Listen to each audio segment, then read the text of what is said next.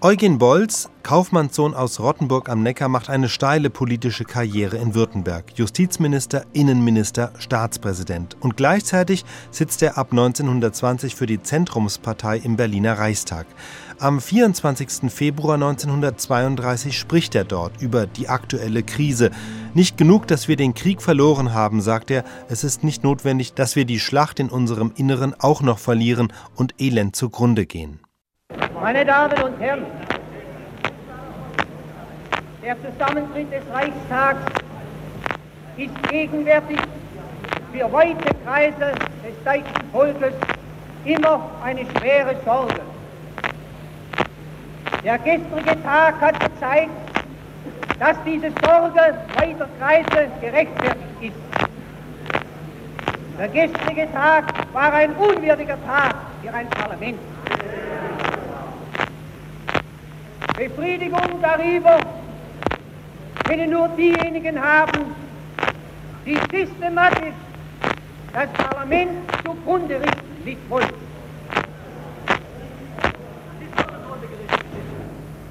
Ich glaube, es wäre genug daran, dass wir den Krieg verloren haben.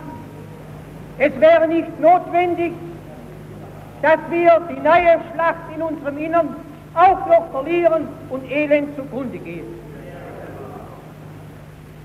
Soll das zweite Ringen um die Behauptung von Volk und Wirtschaft nicht verloren sein, dann ist besonnene, ruhige Arbeit notwendig.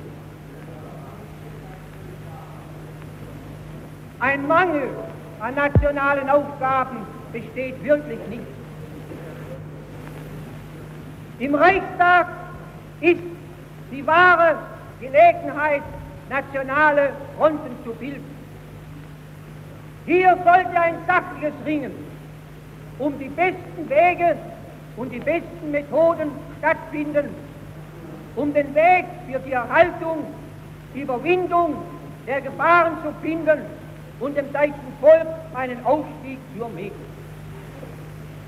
Von alledem merken wir in dieser Aussprache nicht. Nur Negation, nur Anklage, Kritik, schlecht machen, verächtlich machen, ohne Rücksicht auf nationale Würde und nationale Pflicht. Wir bestreiten der Opposition nicht das Recht zur Kritik. Aber jede Kritik hat ihre Grenzen Sie hat ihre Grenzen da, wo das nationale Interesse geschädigt wird. Und jede Kritik hat auch eine Aufgabe, die Aufgabe, den Weg zur Besserung zu zeigen. Ihre Kritik ist grenzenlos, maßlos, rein negativ, ohne Inhalt. Ihre Kritik ist nicht als Verhetzung, Vergiftung, Zerstörung während die Aufgaben der Politik in ihrer ganzen Größe und Schwere gelesen werden wollen. Einiges zur Wahl des Reichspräsidenten. Der Reichspräsident soll überparteilich sein. Und vor Jahren hat man sogar sich bestrebt, die Stellung des Reichspräsidenten gegenüber dem Parlament zu festigen ihm eine bedeutendere Stellung zu geben, ihn noch unabhängiger zu machen, als er ist. Und heute, heute verquickt man die Wahl der Person mit parteipolitischen Bindungen. Heute verlangt man von der Person des Kandidaten, dass er die Vergangenheit abschwert und dass er zu einem neuen zukünftigen System seine Zustimmung zum Voraus gibt. Und als Beweis des guten Willens, wenn man Hindenburg aufstellen will, verlangt man, dass er zuerst die Regierung zum Teufel jagt. Dann wäre man bereit gewesen, auch die Person Hindenburg als Kandidaten anzunehmen. Ein mit solcher Charakterlosigkeit belasteter Hindenburg, der wäre genehm. Aber ein freier, nur seinem Volk und seinem Gewissen verantwortlicher Hindenburg, der wird abgelehnt. Das ist auch ein Stück nationaler Politik und ein Meisterstück der Arbeit der Nationalen Front der letzten Woche. Wenn aus diesem Anlass auf Vorgänge aus dem Jahr 25 hingewiesen wird. Und auch der Zentrumspartei Vorwürfe gemacht werden wollen, so darf, so darf ich Sie darauf hinweisen, dass damals zunächst die Kandidaten Jarres und Malz waren und nicht Hindenburg. Und dass sie es der Zentrumspartei nicht so üben konnten, wenn sie nach dem Durchfall von Jarres und der Aufstellung von Hindenburg an ihren eigenen Kandidaten festhielten.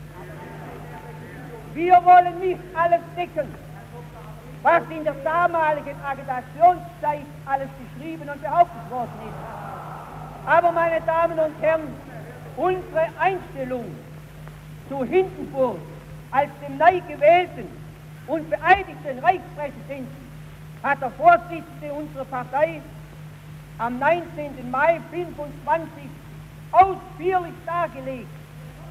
Und diese Ausführungen bilden auch heute noch die beste Rechtfertigung für das Verhalten der Zentrumspartei in der Wahl, die jetzt zu entscheiden ist.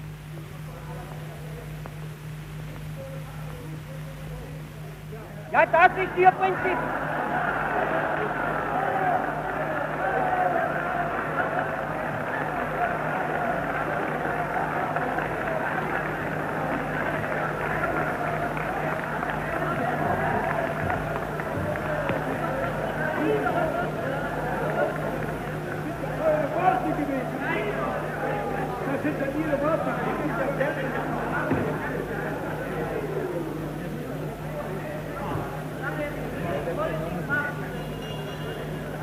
Wiedemann, machen Sie etwas weniger Zwischenrufe. Meine Damen und Herren, über die Schwere und den Ernst unserer Lage brauche ich keine Worte zu machen. Jeder fühlt sie und jeder kennt sie. Freiheit, Brot und Arbeit, das ist der Notschrei des Volkes. Das ist auch die Losung der Parteien und die Losung der Regierung. Auch die unsrige. Woher diese Not und wie kommen wir aus ihr heraus? Die Antwort auf das Woher und das Wohin werden verschieden lauten. Eines wissen wir alle bestimmt. Es gibt keinen Zauberer, und keinen Zauberstab. Es gibt nur einen langen, mühevollen Weg, den wir wieder gesunden wollen. Diesen Weg zu suchen, ihn gemeinsam zu gehen, Hindernisse zu überwinden, den Weg abzukürzen, das wäre parlamentarische Aufgabe für den Reichstag und ist Aufgabe jeder Regierung. Das wird uns fassen. Das ist eine selbstverständliche Pflicht für Parteien. Aber der Reichstag erkennt seine Aufgabe nicht. Der Reichstag ist unfähig gemacht worden, Arbeit. Der Reichstag erschöpft sich in Kritik, in Negation. Der Reichstag wird zu einem Skandal. Wenn wir die Überzeugung hätten, dass ein neu gewählter Reichstag arbeitsfähiger wäre und seine Pflichten besser verstehen lässt, dann wird ich sofort des Reichstags das Wort nehmen.